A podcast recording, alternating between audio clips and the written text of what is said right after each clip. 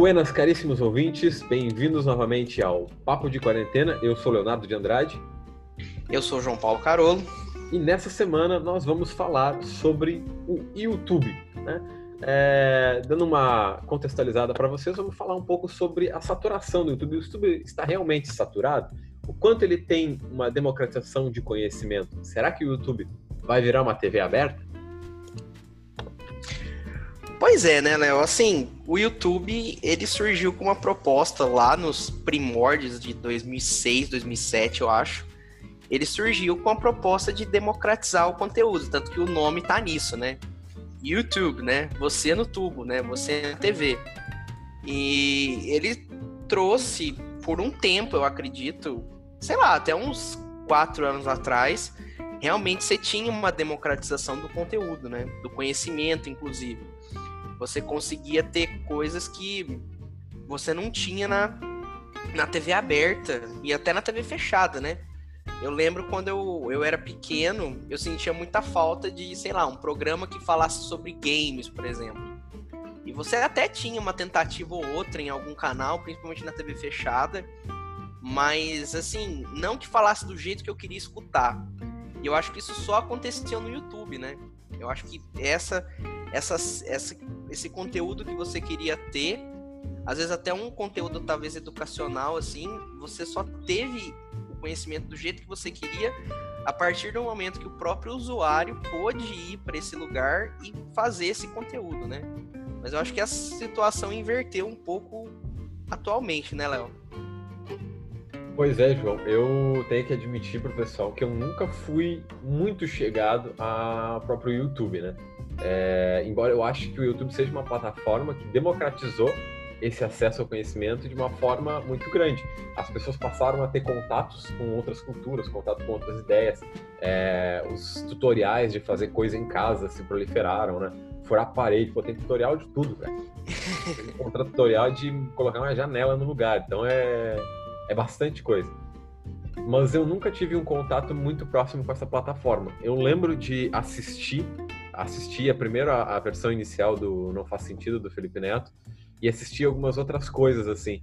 É, mas eu não tinha um contato muito grande com a plataforma lá em 2010 ou um pouco antes, né, quando surgiu. Então, até hoje o meu contato com o YouTube é um pouco limitado a, a determinados canais assim que eu gosto bastante. É, eu não sei o quanto o quanto o YouTube está positivo no momento, né? Como uh, você mencionou, o quanto essa democratização do conhecimento e esse acesso de informação proliferada realmente pode ter sido é, positivo para a forma como a gente está se estruturando na sociedade agora. A gente tem canais que se tornaram altamente radicais, né? o próprio canal do Nando Moura, canais que é, favorecem uma política extremista e até coisas que são, digamos assim, banais para o cotidiano. É, coisas que são de um conteúdo tão desmiolado que as pessoas passam assistindo isso o dia inteiro, é quase uma TV aberta, realmente. Eles ficam assistindo o Polishop lá. Sei Concordo, lá. Assim, eu acho que assim, é, você citou o Nando Moura, que eu acho que é um exemplo clássico de, de, de radicalização. Engraçado que ele faz conteúdo radical até com jogos, né, cara? Engraçado, tipo, a, a, até a opinião dele do The Last of Us é um negócio meio radical, assim. Mas engraçado que você vê essa radicalização em todos os aspectos do conteúdo, né, cara? Conteúdo nerd, por exemplo, que eu acho que talvez seja o conteúdo que eu mais um, consuma dentro do YouTube. Eu gosto muito do Atualmente, eu só, só tem dois canais de cultura pop, assim, que eu vejo mais. Que é o Quatro Coisas. Eu gosto bastante do, do Peixoto, o youtuber que mais trabalha no Brasil. É engraçado, ele fala sempre isso. E, e, eu gosto muito dos caras Pipoca e Nankin. Sou bem fã dos caras. Inclusive que eles têm editora tal. Eu, como sou mais do lado do quadrinho, assim, eu gosto bastante de, de ver, de escutar, ver o que eles têm para falar, assim. Mas você vê outros lugares, assim, que você tem conteúdos nerds radicais, assim, sei lá. Não tem como não falar. O cara do Ei Nerd, por exemplo, é terrível, assim. O cara pega um boato totalmente, assim, sem fundamento. E o cara, não, porque tá confirmado, porque não sei o que. Cara, parece que a necessidade de gritar, de ser agressivo é tão grande que extrapola para tudo, né? É uma coisa assim absurda. Parece que se você não gritar, se você não for é, incisivo no que você tá falando, sua voz não tem razão, cara. Você não consegue ter um, um, um debate, uma coisa que não seja agressiva. E isso extrapola para tudo dentro do YouTube, assim.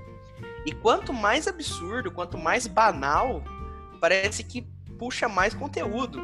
Acho que o Léo vai lembrar da época da Moeba, né? Tudo era Moeba, tudo era o slime, né? Olha, olha no que deu, né? E nunca dava em nada. É, tudo bem que, que essa é época. Meleca lá. Mas é. É. Por aí. Eu acho que o. Tu mencionaste essa questão da, da, de ser incisivo me parece que o hate no, no YouTube, ele deixou muita gente famosa. Bem, o Felipe Neto ficou famoso com, com o clássico Sim. vídeo dele comendo o livro do Crepúsculo, que é horrível. Aquilo ali, para mim, foi o limite em que eu parei de assistir ele. Né? Eu conheci o Felipe Neto quando ele fez aquele vídeo é, do PlayStation 4, chegando ao Brasil, em que ele gritava que eu vou levar pra, a petição para Dilma, e não sei o que lá, e não sei o que mais, eu vou conseguir que o videogame seja mais barato, vocês assinem, Sim, preço justo. Mão, é, eu lembro dessa história. É, a galera assinou a petição lá, o cara nunca fez nada, né? Mas tá aí falando de política, enchendo o saco de novo, mas não faz nada. É, e aí depois a gente teve a Kéfera, que ficou famosa com hate também. Famosa xingando as pessoas, o Nando Moro. E a outra coisa do incisivo que você mencionou é o próprio Peter do Nerd. O cara, eu queria ter a habilidade dele de falar 20 minutos sobre uma formiga. Né? Queria muito ter essa habilidade de conseguir pegar um rumor lá, ah, rumor de que o Tony Stark vai, sei lá, peidar no filme novo aí. O cara fala 20 minutos sobre isso, cara. Como?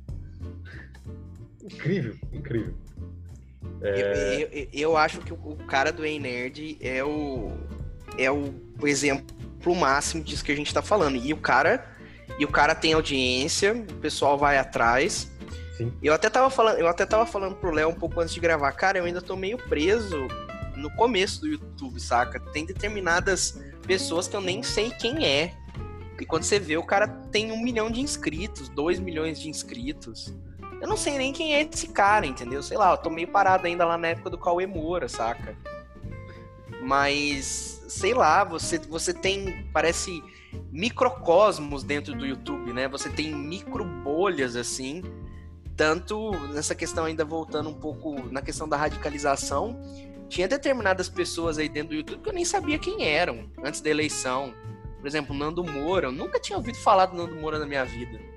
Eu também não. Só fui, só fui descobrir quem era o Nando Moura quando deu o que deu aí na, na nossa eleição e o que a gente está vivendo no momento. Você tem outras pessoas assim também que são terríveis, tanto quanto o Nando Moura, né?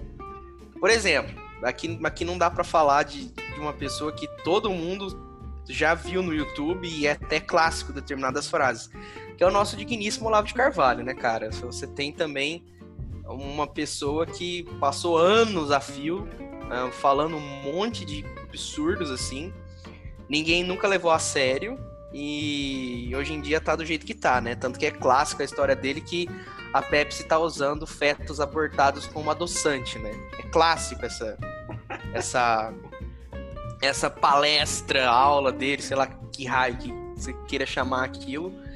E, isso assim, isso fez escola, né, cara? Tanto o próprio Nando Moura era discípulo do Olavo de Carvalho, falava coisas até mais abomináveis do que o próprio Olavo. Depois o Nando fez escola, vieram outros, outros e outros. Engraçado que esse esquema, essa, esse tipo de, de, de comunicação extrapolou, extrapolou para outros pontos, né? É claro, eu não estou dizendo que o Peter tem nada a ver com isso, mas você percebe uma certa similaridade de, de diálogo ali, né? Você vê que o cara está sendo talvez agressivo incisivo no mesmo nível. Eu até acho que o cara. É óbvio que ele está puxando pro lado da cultura pop, não está não tá trazendo nenhum malefício imediato, igual esses caras trazem, mas você vê que o, o jeito que o cara se comunica, o, o, jeito que ele pega um boato uma coisa totalmente sem pé nem cabeça, ele transforma aquilo num conteúdo. Não, porque tá confirmado, porque isso assim, assado é, é parecido, eu acho bem parecido. Não sei se o Léo tem a mesma ideia que eu, assim. Não, eu concordo. É, eu acho que esses conteúdos eles se proliferaram de uma forma muito grande e é, isso é complicado de analisar porque a, a, própria mentalidade popular foi consumindo esses conteúdos e tornando eles como, como uma veracidade, né? É, até e, e gera né, o próprio propósito das fake news aí. Eu acredito que o, o cara do Energy ele não tenha a intenção inicial de causar um malefício, mas falar esses rumores as pessoas acabam tomando como verdade, como proliferando, não, isso aqui vai acontecer e tal. E às vezes nada a ver, às vezes é só uma coisa lá que foi, enfim, vazada, um rumor, enfim, sei lá. E ele é realmente dessa mesma linha. E parece que isso tem surgido é, cada vez mais no YouTube. Né? Você mencionou pessoas que surgem do nada com milhões de inscritos. E pode perceber, vai lá nos vídeos iniciais das pessoas e são coisas é, espalhafatosas, são coisas. É, são vídeos que tratam o conteúdo de uma forma agressiva, de uma forma de chamar atenção, de uma forma a pronunciar uma opinião que seja de um cunho popular, sem embasamento algum e agressivo. Parece que as pessoas têm se sentido cada vez mais atraídas por esse tipo de discurso, né? Não diria que é um discurso de ódio, mas é uma um discurso é, político em que as pessoas se sentem confortáveis de pensar daquela forma, porque elas encontram algum resquício, enfim, alguma coisa que elas se identificam. É, é uma estrutura social meio complexa que a gente está vivendo. E aí me leva a, a refletir sobre uma das coisas que é a minha crítica principal do YouTube atualmente o quanto o YouTube serviria como plataforma para divulgar uh, informação e conhecimento, né, e para uh, iluminar as pessoas de uma certa forma, e educar as pessoas, e tem servido ao seu propósito oposto. Né? E nesse sentido, eu também critico muitas as blogueiras que fazem YouTube que não, é, que impactam muita gente publicitariamente, né, fazem as pessoas consumir muito tipo de produto, impactam as ideias dessas pessoas, mas não se revelam politicamente né? não trabalham de uma forma mais política. É, então, para mim, essa é a problemática maior do YouTube. É a publicidade é, é, negativa por trás dele. Sim, sim, eu concordo. Tanto que você vê que, sei lá, alguns livros, alguns livros não, alguns vídeos que tentam é, falar sobre assuntos mais relevantes, assim, o cara é desmonetizado sei lá, o cara tá falando de Primeira Guerra, o cara tá falando de Segunda Guerra. Ah, não, teu vídeo tem conteúdo violento. É claro que seu vídeo tem conteúdo violento. Você tá falando da Primeira e da Segunda Guerra. Mas aí o YouTube vai lá e desmonetiza o vídeo do cara. Não, isso aqui não é family friendly. Sei lá, family, o, que, o que, que é family friendly, né? Os caras reclamam muito disso, né? Os, os, os é, produtores de conteúdo. Porque uma hora o YouTube fala uma coisa para você, na outra já mudou totalmente. É óbvio que você está dentro de uma plataforma privada que pode fazer o que quiser ali dentro, mas a partir do momento que você, digamos assim, é um sócio daquela plataforma, você deveria ter uma noção mais clara do que você pode ou não pode fazer ali dentro, Com certeza. né? Porque, sei lá, você pega, você pega esses caras aí, um, que os caras fazem discurso de ódio, falam um monte de besteira, sei lá, o, o, tanto de canal que você tem de terra plana no YouTube, cara, monetizado, que, que o pessoal ganha grana falando disso, é um absurdo. É, assim, é um total é, serviço, assim, à humanidade, sabe, cara? Você, sei lá, o, o Copérnico e o Galileu estão se revirando no túmulo. É um total de serviço, não acrescenta em nada. E, e você tem canais monetizados sobre esse assunto dentro do YouTube. Terra plana, cara. Assim, a que ponto a gente chegou, entendeu? De teorias da conspiração absurdas você tem é, ali dentro. E, e o pessoal. E, e, o pessoal que tenta fazer um conteúdo diferente, às vezes não consegue é, monetizar em cima dele. Por exemplo, o Léo não é um grande fã do, do, do Castanhari, né? Do, do Nostalgia. Mas um, você vê que o cara faz alguns vídeos ali históricos de uma, duas horas e o cara não consegue ter monetização em cima daquilo. Ah, porque tem conteúdo violento, porque o cara botou um insert de 15 segundos da BBC, não pode, não sei o quê. Cara, por mais que seja assim, o cara tá tentando trazer um conteúdo diferenciado para dentro da plataforma e a plataforma não prestigia esse cara, vai prestigiar o canal da Terra Plana. É, é totalmente inadmissível, na minha opinião, isso. É realmente complexo. Eu não sei é, como isso.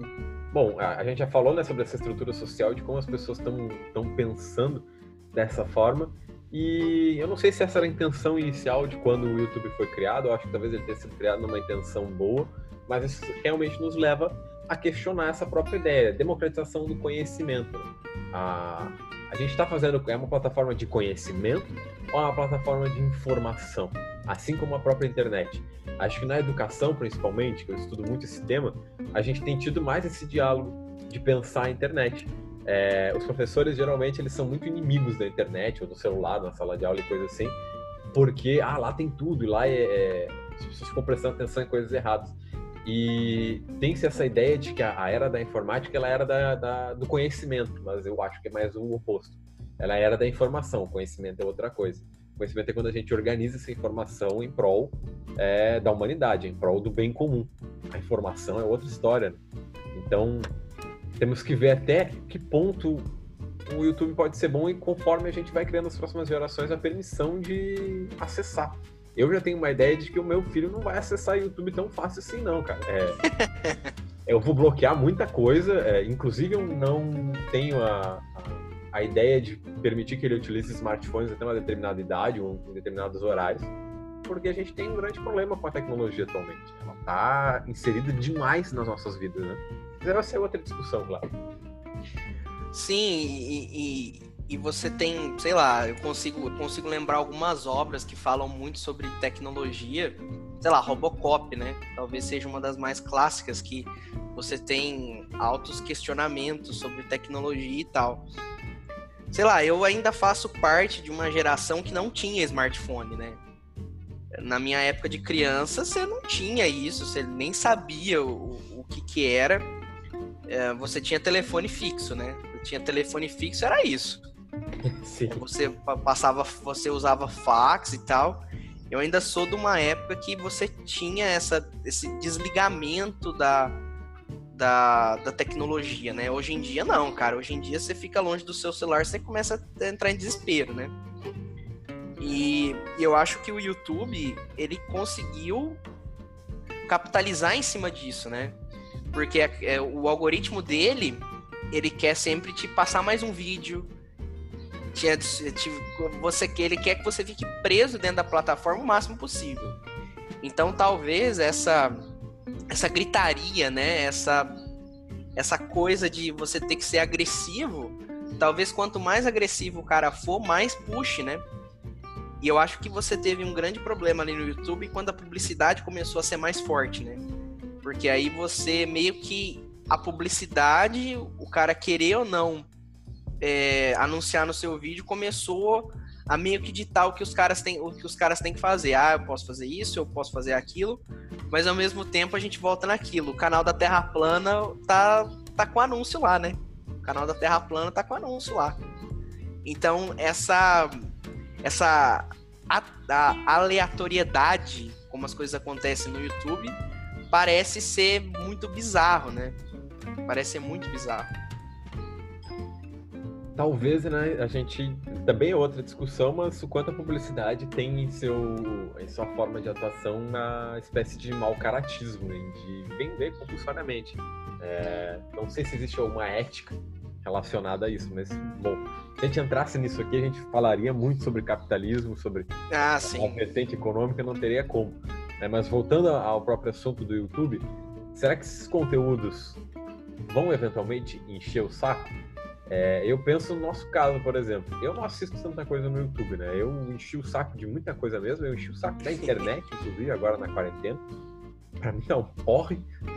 É, eu assisto, sou muito fã do Porta dos Fundos, que é um canal que eu acompanho, assim, Sim. fielmente. Mas eu acho que acaba por aí, cara. É, não penso em outro canal. Olha, Léo, eu fui muito fã do Omelete por muitos anos. Por muitos ah, anos eu gostava muito do Omelete. Uh, mas a partir do momento, sei lá, a partir do momento que o Érico saiu do Omelete, para mim meio que o Omelete morreu ali. Ainda tem alguns caras ali, eu, eu gosto do, do Hessel, do Forlani, por muitos anos eu fui bem fã do Omelete, gostava muito. Tanto que na época que eu e o Léo trabalhamos com, com cultura pop, que a gente trabalhou num site uma época, era o caras, vamos, pelo menos o meu foco era esse, né? Vou tentar assim, não imitar, mas me nortear com base no que esses caras fazem. Mas a partir do momento que o Érico saiu dali, eu acho que o Omelete perdeu muito, teve outras saídas ali que para mim foram tão ruins quanto assim. Mas hoje em dia, o que eu mais assisto no YouTube, eu gosto muito do Pipoque Nankin, sou fã dos caras. Eu acho que eles conseguem trazer um conteúdo bem de, diferenciado, mas é, ao mesmo tempo é um conteúdo nichado, né? Porque, querendo ou não, conteúdo de história em quadrinho, por mais que eles falem de outras coisas, eles falam de filmes e tudo, é, é um conteúdo muito nichado, mas eu gosto muito, eu sempre paro para ver o que, que eles estão o que, que eles estão fazendo, o que, que eles estão falando. Um, eu gosto muito do, do Paulo Peixoto, do Quatro Coisas, porque ele é um cara, só ele ali, e ele é um cara bem, bem bacana, sou, sou fã dele, gosto bastante. Eu acompanho Porta dos Fundos, igual o Léo falou, gosto da, das sketches. E, sei lá, quem mais eu consigo pensar? Eu também gosto do, do, do canal do Kibe, do My News, do Kibe Louco. É, o canal dele de jornalismo eu acho muito bacana. E outro cara que eu gosto de acompanhar bastante é o Henry Bugalho, o cara do o filósofo lá, colega do Léo, de profissão, que o cara, o cara é bom, eu gosto de acompanhar ele também. Outro que eu acompanho bastante. A minha esposa, ela acompanha muito canal de, de YouTube, principalmente as blogueiras, né? Por isso eu tenho um negócio, assim, de não gostar da, da maioria das blogueiras, porque acho que muitas falam muita pobrinha, cara, na boa. Falando umas coisas nada a ver, aleatória lá. É, vendem muito produto sem uma, uma ética específica naquilo ali e não se demonstram politicamente, impactam tanta gente e não fazem nada de bom. É a minha crítica é, principal. Mas para a gente encerrar o programa de hoje, a gente tem que falar sobre um ponto em que o YouTube está cada vez mais se tornando similar à TV aberta. Será que ele vai dobrar essa esquina? Será que ele vai realmente virar uma TV aberta? Eu penso que ele está cada vez mais próximo, principalmente com os, os canais de jornalismo, tipo TV Pan, é, Record News, que fazem live o tempo inteiro e mantêm programas basicamente diários sobre notícia. Eu acho, é, por exemplo, eu, eu falei do, do, canal do, do, do Kibiloco, do Antônio Tabet, que é o My News. A proposta dele é jornalística, mas é bem diferente. Ele faz uma coisa bem, sim, um ponto fora da curva. Porque você trazer a mesma coisa que você tem dentro da TV, sei lá, uma Globo News da vida para dentro do YouTube, cara, você não tá fazendo, você não tá fazendo nada que você já não tenha, né? Um, mas seria muito bizarro que o YouTube, sei lá, depois de 20 anos da criação, alguma coisa assim, ele chegasse no mesmo patamar da TV aberta. Sei lá, eu sou de uma época que é, domingo você tinha o Faustão e o Gugu. Eu acho que, né? Eu acho que talvez o YouTube vai chegar nesse, nesse ponto, cara. Se a publicidade continuar ditando e cortando pessoas que têm alguma coisa diferente para falar, alguma coisa diferente para apresentar, eu acho que a gente corre o risco de, sei lá, tá entre Faustão e o Gugu da, do YouTube. Eu acho que talvez a gente caia nisso uma hora se a publicidade continuar a ditar exatamente o que os caras têm que fazer em relação à monetização. Eu acho que talvez a gente corra esse risco. Seria triste, mas esse risco está no horizonte aí. Eu acho bem, bem provável, assim, principalmente com cada vez uh, as pessoas tendo mais acesso à internet, mais acesso ao YouTube, é, e não somente mais acesso, mas um acesso facilitado, né? Tem muita gente que tem smartphone, ou tem o YouTube na televisão, ou enfim. Parece que o negócio está em todo canto, cara. É, se espalhou Sim. de uma forma que lá em 2010, é, em 2010, 2008, eu não imaginava que o negócio fosse tomar um, essas proporções, assim fosse estar em tudo que é lugar. Bem, eu acho que ninguém tinha como. Talvez. Ah, era imprevisível, né? É. Totalmente imprevisível. A sociedade se modernizou demais, se informatizou demais. É um negócio muito doido, né? É... Mas veremos Esses... o que existe por aí. Esses dias eu tava é, folheando o Cavaleiro das Trevas de novo, né? Que de vez em quando eu pego essas HQs clássicas para dar uma olhada. Sim.